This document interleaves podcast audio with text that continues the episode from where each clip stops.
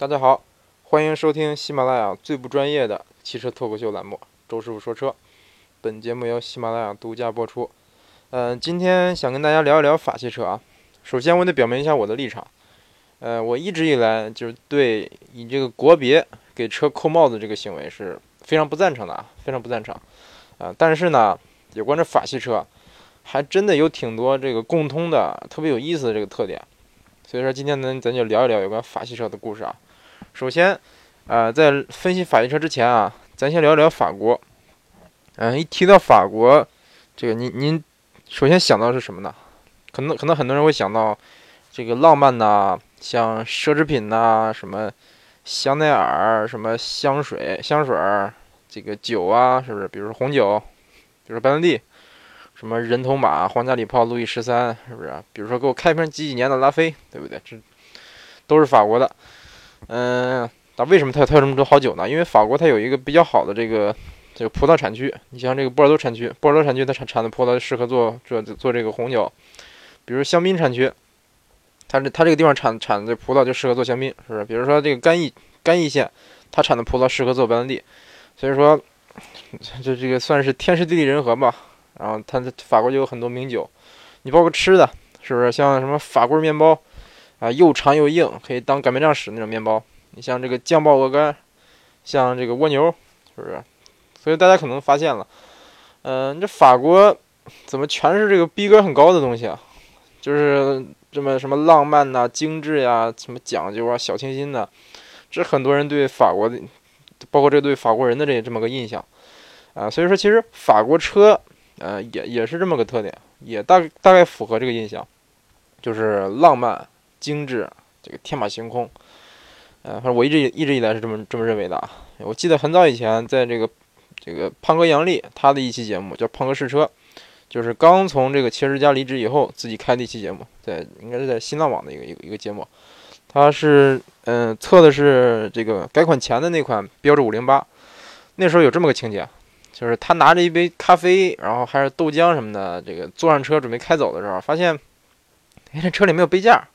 我这豆浆这个咖啡没地儿放啊，然后他就准备说，那我找个找个杯架放进去，他找了半天没找着，然后他就他就把咖啡扔后座了，然后这个豆浆也是没地儿放，就啪就是就是扔到后排了，就为了吐槽这个这个车没有杯架。但是细想想啊啊，但是其其实后后来我去测这个新款五零八的，就是现款五零八的时候，发现是有杯架的，就在这个呃空调出风口的下面是隐藏的。看起来是像像个黑色一个一个塑料面板，摁一下就弹出个杯架来啊，啊，当然可能他他试的那个老款可能是真的没杯架，呃，但是你细想一想啊，法国人就这么讲究，嗯、这法国人应该是不不不大喜欢在车里喝咖啡吧，啊，当然有有人说那法国人喝水吧，那喝个矿泉水都得喝吧，那那那那肯定肯定的，这是肯定的，但是说如果要是比如说喝个咖啡、喝饮料、喝冰淇淋什么的，我感觉啊，但凡有点时间。这这个浪漫又讲究的法国人，是不是？包括这个法国帅哥，肯定得给叫个妹子，肯定找一个逼格满满满满的路边咖啡摊儿，正八经的喝杯咖啡，对不对？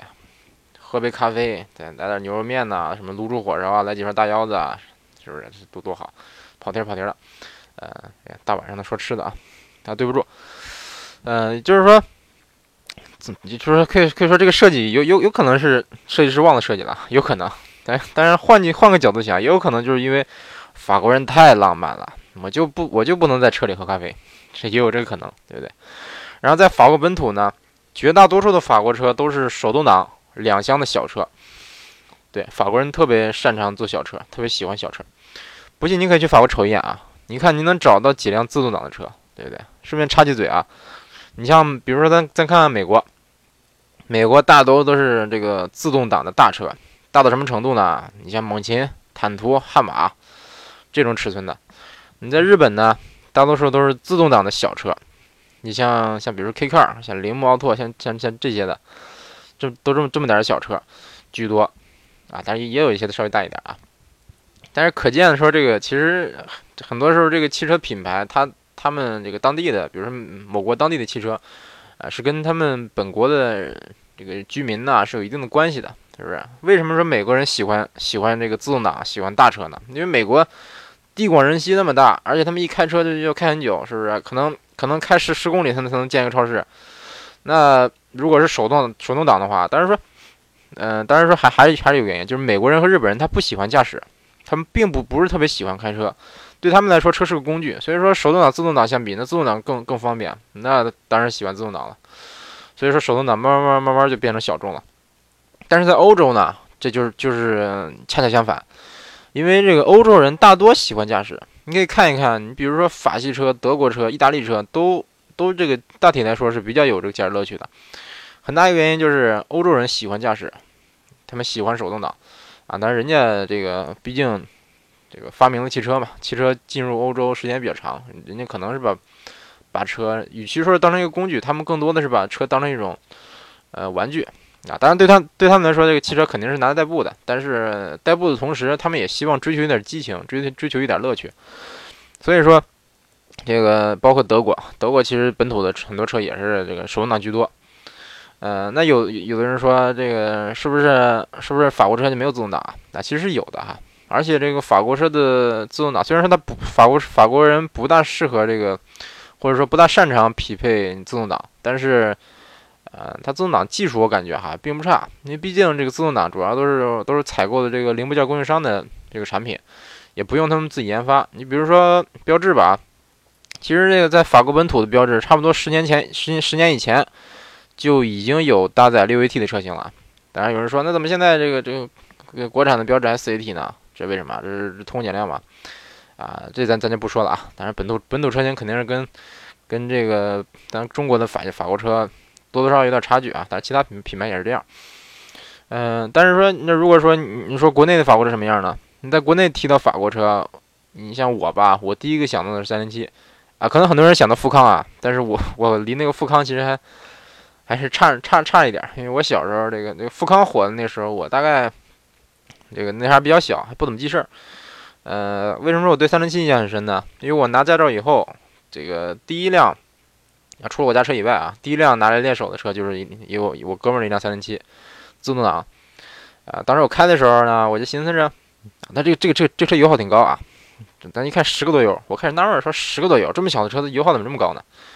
然后我就试了试啊，现在试试手动模式吧，自动自动模式整天就就是油这个松油门就走，踩油门就停啊，不不不，松刹车就走，踩刹车停，感觉有点没没意思。然后试试就试试手动模式，一档开始，二档，三档，哎，我升挂四档它挂不上啊，哎，怎么挂不上？我当时纳闷啊，我我想了很长时间啊，就一直挂不上。你就一直，你就一直就就踩油门，踩油门，踩油门，踩到这个我也忘踩多少迈才能，反正应该应该是在市区好像不大容易挂挂上第四档，我还挺纳闷的。直到有一天我突然发现，哦，这个三零七是个四四档自动，是个四 AT，它只有四个档。既然只有四个档，那那那个四档肯定是一个高速档，所以说这个在市区挂到只能挂到三档，这这也可以理解了。那时候我才想到，啊，原来是啊，原来是因为这个，所以说油耗这么高，所以说油耗能到十个油。呃，但是这三零七的底盘是真不错啊，是真真挺不错。嗯，包括我之前也夸过很多次，这个像三零八 S 的底盘，它的调教真的是非常不错。这说之前我说调教神了啊，但可能有点夸张，但是我个人我个人对它印象是非常非常好的。呃，底盘调教这一直以来都是法国车的一个传统，就是底盘调教非常优秀。呃，经常有人说这法国车能把扭力梁调调教出这个独立悬挂的这个特性来，就是非常擅长做底盘。这是真的，这是真，这个确确实是真的。大家如果是，嗯，赛道日的时候，比如说去这个金港或者天马山赛车场看一看，呃，可能会发现很多这个由法国车改装的一些赛车。比如说啊，我我印我印象特别深的这个七十加的有一个，嗯，比较算是知名的赛车手吧，叫王涛老师，啊，他是挺非常优秀的一个赛车手啊，他基本上在在比如说在金港有什有个什么赛事，你如果看到他的车。基本上你想夺冠就没什么戏了，基本上大概就是这样，这非常强的一个赛车手。他的赛车就是一辆富康，一辆改装的富康。嗯，他在在金港跑出了一个什么成绩呢？他的他的记录啊是比比原厂的这个四五八快整整一秒，用一辆富康啊。但是他他这个富康的发动机基基本上没怎么动啊，它的这个排量没怎么动。啊，但其他各方面肯定是强化。但是说，无论你一辆富康你怎么改，无论你怎么改，你改到比比四五比比法拉利四五八还快，这我感觉也不容易吧？是不是？然后他的徒弟这个荀鹤老师是一辆，嗯，这个标致二零六赛车。所以说，很多赛车手喜欢选选择这个法国车来改装，来进行来参加一些这个房车赛事啊？为什么呢？那就是因为法系车本身它这个底盘的底子就非常好。你比如说这个富康富康的原型车，就雪铁龙的 ZX，在比如说达喀尔，在各种各样的拉力赛里得过很多很多冠军，得过就数不清的冠军。所以说，富康作为一款这个九十年代的车型啊，在它的底盘在当时真的是非常超前的啊。我举个例子啊，它作为它在九十年代就搭载了后轮随动转向，这么小的一个车，富康它它比捷达还还还短，是不是？它它是个两厢车，这么紧凑的一个车，就为了提升公安性能，你搭载一个后轮随动转向，这是不是有点太夸张了呀？是不是？当然这这一定程度上体体现了法国车在底盘调教的功力。嗯，因为一般来说，其他品牌是大大体上来说，得到了这个宝马七系这么个尺寸才会。才会搭载这个后轮的随动转向，因为车太大了，轴距太长了。你要是没有这个功能，它转弯半径就就就太大了，就不好开了。嗯，所以说，所以说法国车确实它这个底盘好是一个传统，真的是一个传统。包括这个擅长调教底盘，擅长这个参加竞赛。那听到这儿，可能有人问了啊，要是说法系车底盘这么好，那怎么在中国销量就一直上不去呢？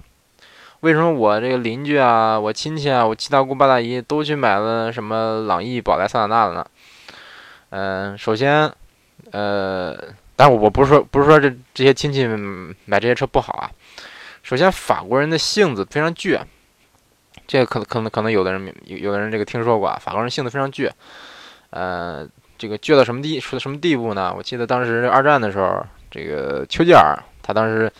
呃，说法国的总统还是总理，忘了。戴高乐说：“你看，戴高乐就像头驴，像头倔驴，真倔。”呃，但是作为作为当时法国的最高层领导人啊，他可能是在一定程度上能代表法国人的性格，就是倔。但是这个法国的汽车品牌其实也是这样啊，真的特别倔。他们就一直觉得说两厢车才是好车。当时的大众啊，同同同时期的大众把捷达、桑塔纳引引入到国内啊，当时桑塔纳就是帕萨特 B 二。当时捷达就是就是捷达，就是高尔夫的三厢版。嗯，法国人觉得我勒个去，高尔夫这这个车两厢才是精髓啊！你把它加成三厢放到中国，这是个屁呀！这简直这个这一坨狗屎啊！这个他们他们还还笑话德国人，说你看你你们这些破车放到中国绝对卖不好，我们法法国法国的车才是好车，我们的两厢两厢车才是真正的好车。呃，所以说他他觉得就觉得法国人就觉得两厢车才是好车，但是其实。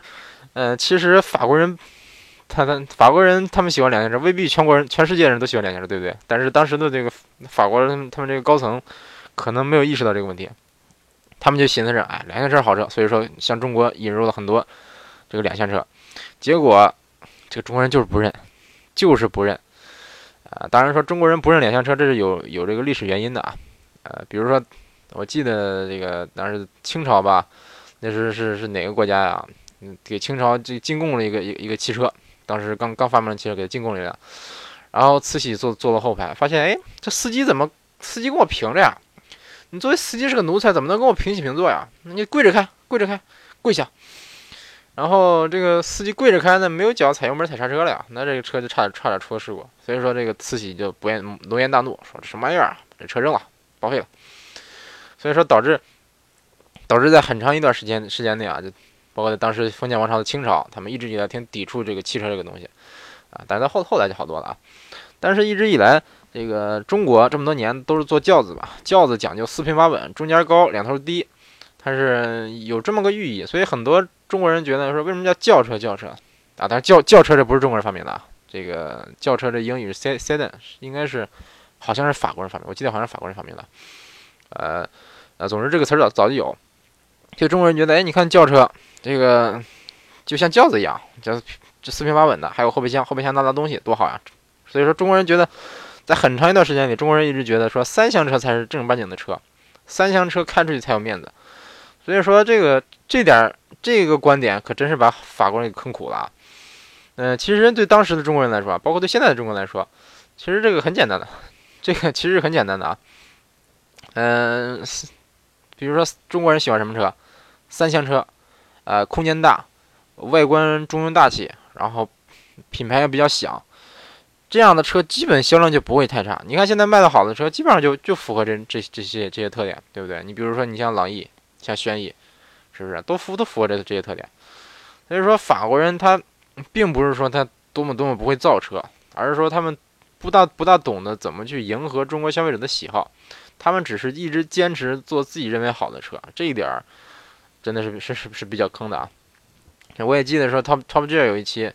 呃，这个他们黑标志的时候是说说说过一段说过一句话啊，呃，不一句说一段话，他们就说，呃，在他们看来哈，老标志才是好车，呃，因为这个大家看 Top Gear 应应该知道啊，这个 Top Gear 他们评价一个车好坏的标准跟咱可能有一定的区别啊，比如说这个 我经常经我经常经常这个感觉挺悲剧的事，就他他们一般来以来以来评价一个车好坏，就是看这个车的。嗯，比如说操控好不好，开起来有没有乐趣，这是他们评价一个车的标准。但是他，我记得当时有一期节目，他们评价了一款这个二十，呃，二十一世纪最最渣的三款车，最渣三款车啊，这个我也不说这三款车是啥了啊。他评价这这三款车，我、我弟还有我，呃，我、我弟还有我一我一哥们儿，我们仨，我们仨，我们仨这个这个就就一人买一辆啊。但是我但是我那辆是我说爸妈买的，不算啊。总之就是他们他们评价出来的二十一世纪最渣的三款车，我们我们都买了。可见，并不是说我没品位啊，不是说我没品位，可见说他们的评评价标准跟咱有有有一定的差别啊。嗯，但是我们家那车我确实确实以来印象一直不太好啊，啊印象印象非常不好。呃，就是在在在他们看来，呃，在这个比如说九十九上一世纪九十年代以前的很多老标志，包括这个老法系车是非常好的，有有很强的操控。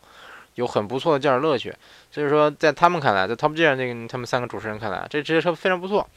然后一直到这个上个世纪九十年代开始，法系车突然开始开窍了，开始说像是开始说这个转向做市场了，开始向这个向销量妥协了。然后当时他们做了一个广告对比啊。在之前的标志的广告就是什么，比如说爆炸飞机日从这个爆炸的火焰里开出个车，然后说什么我们这车又快又又怎么怎么着，大概这这种广告体现这个车有激情。然后到了到了九十九十年代以后的这个标志广告，就简单到什么程度？就是一个一个车，就像这个减价，就像咱咱电视里那个什么九九八只要九九八，类似这么广告啊，就是前这个中间照照片里有个车。然后就就说我这车有什么配置，什么配置，什么配置，什么配置，什么说很多配置啊，只要多少钱？只要两万，只要两万九千九百九十八，只要这么多这么多钱，这个车开回家，赶紧买吧。就就就广告就堕落成这样了。结果它的标志的销量大幅提升，大幅提升啊！当然在中国可能没有说他们欧洲本土的销量提升那么快，但是销量提升肯定也是不小的。所以说，那有人说，那那这个标志提升销量提升这么多，怎么现在销量还是不行啊？怎么？还是跟大众差差那么多呀？哎，我是觉得吧，你没破产就不错了！这你你看欧宝是不是？你看阿尔法罗密欧是不是？有几个有好下场的？这标志有今天的销量，我感觉该烧香了。呃，当然也是多亏他们他们这个高层及时开窍，要不然没准现在这个标志早退市了。其实标志要要是退市的话，对咱呃中国市场我感觉是一个损失。嗯，少了法系车就少了一个，嗯，少了一个很有个性的这么这么这么一个团体。那其实。这个法国法国车进入中国市场并不晚，嗯，可能很多这个年纪稍微大一点的朋友应该都听说过啊。当年有三大件，号称三大件：富康、捷达、桑塔纳。就是说，当时的三款好车就这三款车。也就是说，在当时的富康就是法系车啊，雪铁龙的雪铁龙的富康，在当时算是一款，嗯，算是一款可以跟捷达、桑塔纳相提并论的车。要知道，在那个年代，捷达、桑塔纳那就是神车呀。捷达那是高尔夫三厢，高尔夫那是神车，毫毫无疑问了啊！高尔夫三厢那肯定也神。那桑塔纳，那帕萨特 B 二，帕萨特是什么级别的车，对不对？那毫无疑问，这个富康在当时的地位是非常高的。嗯，这是法系，这个富康也就是算是早期进入进入中国的一个法系车了啊！啊，当然它不是不是最早，肯定不是最早。在其实，在更早的时候，大概在八十年代初吧，咱国内是进口了很少量的一批雪铁龙。叫雪铁龙 CX 这个车，可能说，呃，很多朋友朋友可能没没接触过这款车啊，但是有一些这个稍微年年年纪大一点的朋友，可能说见过这些车。这些车在一些大城市当出租用，呃，非常少，而且非常高级，高非常高级啊！它就是大概就是一个 C 级车这么个定位。嗯，当时我印象中，这个法国总统就是坐这个车的。你这车其实比同级别的、比同同时期的这个捷达、桑塔纳高太多太多了。首先，它有底盘升降，就是底盘升降功能，叫气动悬挂啊，但不是说现在的空气悬挂，它叫叫好像叫气液联动悬挂，就是这个车，呃，然后它它设计也也也比较比较巧妙，它的后轮是半包围的，就是说这个车在熄火的时候，它是趴趴在地上的，它这个轮轮子会收到这个底盘下边。啊，但不能全收收进去啊，反正就就会下降下下降一部分，然后你点火以后，这个车会升起来。嗯，相信见过见过这是实车的人啊，你想在八九十年代见过，比如说在街上见个车，那个时候出租车都不多，出租车都是黄黄包车什么的，黄面的。那时候来个捷达出租，那算算是非常上档次了。那时候如果说你见见一辆这么大的一个车，这个车车长非常长啊，大概应该是四米八、四米九那样，轴距两米八多。那，大大概就是比帕萨特还要大这么这么大概是皇冠这么这么个尺寸的一款车。如果你见到这样一款出租车，你上来以后日换升起来的一个出租，我勒个去，这这是多么高的逼格啊，对不对？真的真的是逼格满满的。那咱简单看一下这款车的设计啊，这个这个我我看能不能找找到这个车照片啊？如果如果说，嗯，如果说找不到照片的话，大家可以上网上网搜一搜一搜，搜一搜这个车大大概什么样啊？这个相信可能会。可能会让一些朋友眼前一亮啊！首先，这个车是在一九七九年上市的啊，啊，不知道什么上市的，反正大大概就是一九七九年，呃，进进口的。这个车的方向盘是一个单幅的方向盘，哎，你没听错啊，单幅的方向盘。你听过四幅、三幅、两幅，它它有单幅呀？没错，单幅的，设计的非常奇非常奇葩。然后它的仪表是方的，嗯，而且没有指针。呃，这个有人说方仪表，什么叫方仪表？它的这个，它的，嗯，时速和转速的显示是类似一个，类似什么呀？呃，类似的这个，比如说老式的收音机的那个调台的那个、那个、那个界面，一个横着横着旋转的，但它里边可能是一个圆柱。总之，它是它是一个，我不大好形容这么个设计啊，非常巧妙一个设计。你的，包括你现在的一一看。你会觉得我这么设计，还能车仪表还能这么设计？仪表是方的，然后它的车门开关 更奇葩了。车门开关是一个类似手枪扳机的一个设计。你首先先掏到这个车门的把手里，然后那有有有一个小圆环，用用手指食指抠这个圆环，就像那个打手枪一样，一抠这个车就开了。哎呦，你是怎么想的？设计师怎么想的？然后它的空调空调这个面板，空调控制面板设计在挡把旁边。呃，挡挡把下面这个手刹的旁边，嗯，有用三个开关调节那个温度、风量、风向什么的。它是一个类似飞机拨杆这个设计，这这个是纵纵向的设计，有三个拨杆，就是前后这么这么调。这个这个设计真的挺新颖的啊。然后在这个拨杆下面，就是它这个这个刚才说的这个气动悬挂的这个这这个控制控制拨杆，通过这个来拨这个车的高低。那你要是走烂路，你可以拨高一点。比如说，你想你想体验一下贴地飞行，或者说刹，或者说这个停车的时候，你可以把它拨低，充分显示这个车的高逼格。哎，总之，嗨 其实还还还有一点，还有一点最奇葩的设计啊，啊，不能说最奇葩，它的备胎设计在发动机舱里，对，设计在发动机舱的这个顶端，接近驾驶驾驶室的这个位置。以现在的这个眼光看啊，有的有的人可能觉得说，你这个车设计成这样，你这设计师脑袋上门挤了吧？呃，我想说的是啊，其实比这更奇葩的设计还有，还有的是。嗯，对于法国的，对于法国车来说，什么设计不可能？是不是？什么设计都有可能，一切皆有可能。你可以去，你可以去雪铁龙展展厅瞅一眼啊，这个尤其是雪铁龙啊，雪铁龙展厅，你可以每一款车挨个坐一坐，看一看这个，观察一下这每款车的仪表啊。你像我第一次，第一次我就逛了一圈，发现个现象啊，我说，哎，标致所有车款的仪表都不一样啊。而且说的不一样，不是说这个多多少少，不是说这个大体一样，有点有有有点差别啊，不是这么个意思啊，它是完全就不一样，一丁点儿都不一样，就不像一个厂出的，就是一丁点儿这个一丁点儿这，比如说这个设计语言的关联我都看不出来啊，但是外观是有的，是是有关联，内饰就看不出来。然后你看你看大众，你看宝马，它可能全系都用一个仪表。看人家，人家设设计师多省多省事儿，是不是？设计仪表用用七年，七年所有的车款那么多十几款车都能用。那标志的这个设计师可够忙活了啊！这一一个车一个样，巴不得一款车一个样。啊，那现在这个情况有改进了。你像标志现在标志的一些车，它开始也用这个家族设计了，家族化的这个外观内饰了。啊，当然，嗯，这咱不评价这是是好是坏啊。当然，当当年的这个，嗯，标新立异的这么个设计啊，我我一直以来是感觉挺好的。嗯，其实其实还 虽然说它现在开始这个采用了一些家族化设计啊，但是说法系车总有总有那么一些，呃，一些匪夷所思的。甚至说可以说是反人类的这些这些设计，就是 就是你说的新颖也好啊，说的给人耳目一新也好啊，总之，我简单说说说这配置，看看大看大大家大家怎么认为吧。嗯，我记得我记得在 Top Gear 里很早以很早那以前提过一款很老的一个标志车，我也忘了它的型号了。它是一个手动挡，呃，这个手一般来说手动挡都都是拨杆，对不对？这个手动挡是一款。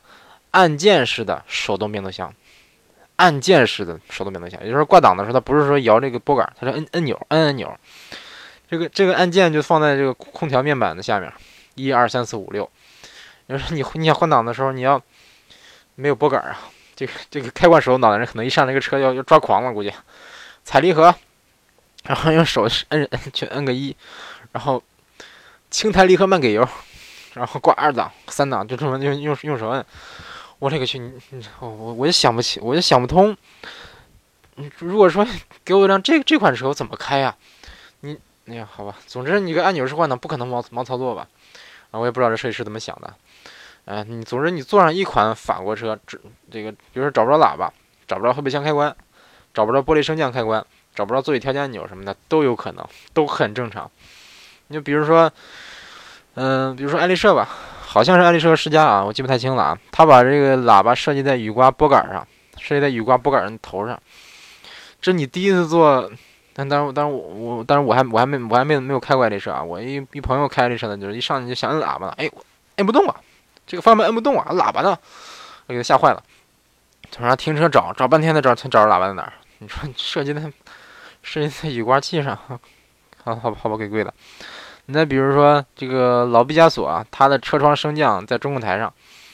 你再比如说这个雪雪铁龙的有有有的车，比如说 C 五 C 五，它的方向盘，它的方向盘中间中间这一块就是放着安全气囊这一块，不跟方向盘一块转，方向盘转中间的这个多功能按键这块不转，它是固定的。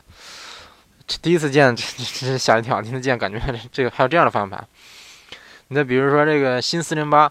它的这个，比如空调的集空调的控制区集成在中控大屏上，也就是说你得用触屏来操操纵空调。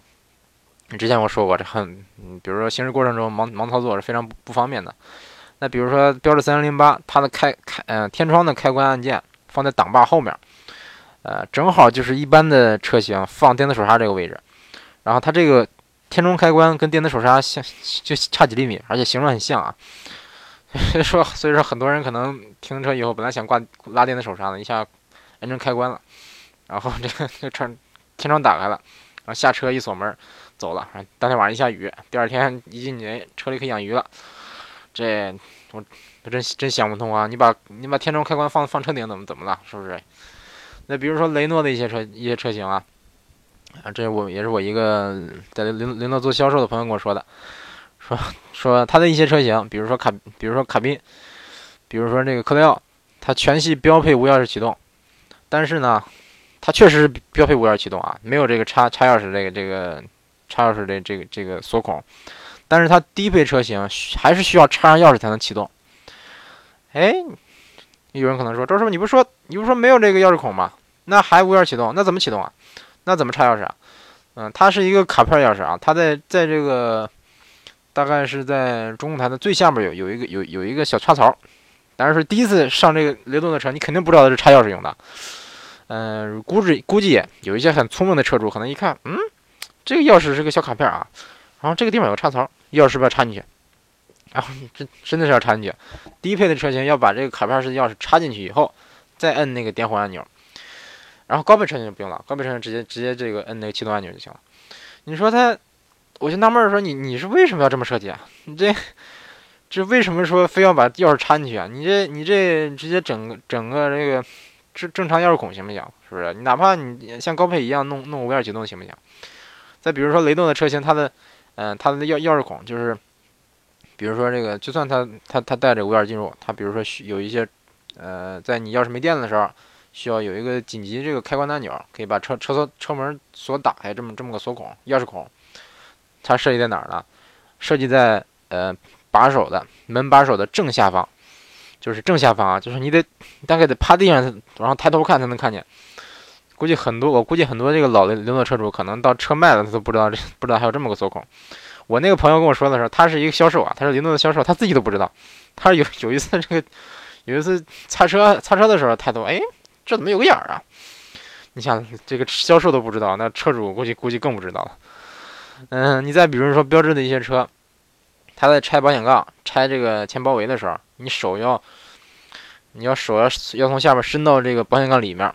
然后去去反掰这个关，反掰这个这个手腕啊，反关节去拧螺丝，也是个非常非常反人类的这么个设计啊。